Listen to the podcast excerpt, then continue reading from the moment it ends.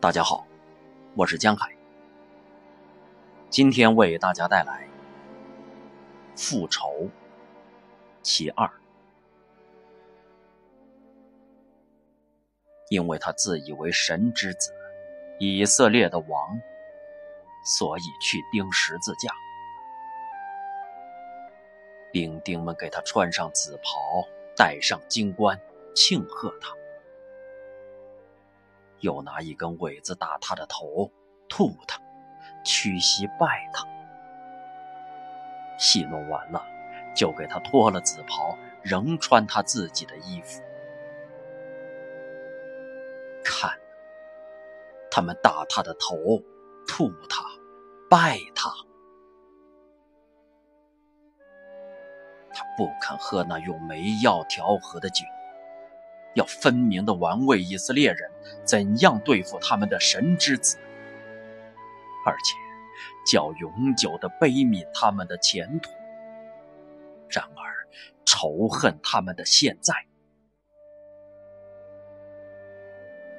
四面都是敌意，可悲悯的，可咒诅的，叮叮的响。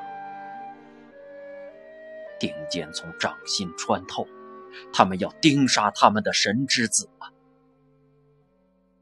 可悯的人们呐，使他痛得柔和。叮叮的响，钉尖从脚背穿透，钉碎了一块骨，痛楚也透到心髓中。然而。他们自己盯杀着他们的神之子了，可咒诅的人们呢？这使他痛得舒服。十字架竖起来了，他悬在虚空中。他没有喝那用煤药调和的酒，要分明的玩味以色列人怎样对付他们的神之子。而且，叫永久的悲悯他们的前途；然而，仇恨他们的现在。路人都辱骂他，祭司长和文士也戏弄他，和他同钉的两个强盗也讥诮他。看呐，和他同钉的，四面都是敌意。可悲悯的，可咒诅的，他在手足的痛楚中，玩味着可悯的人们的钉杀神之子的悲哀和可咒诅的人们要钉杀神之子，而神之子就要被钉杀了的欢喜。突然间，碎骨的大痛楚透到心髓了。他既沉酣于大欢喜和大悲悯中，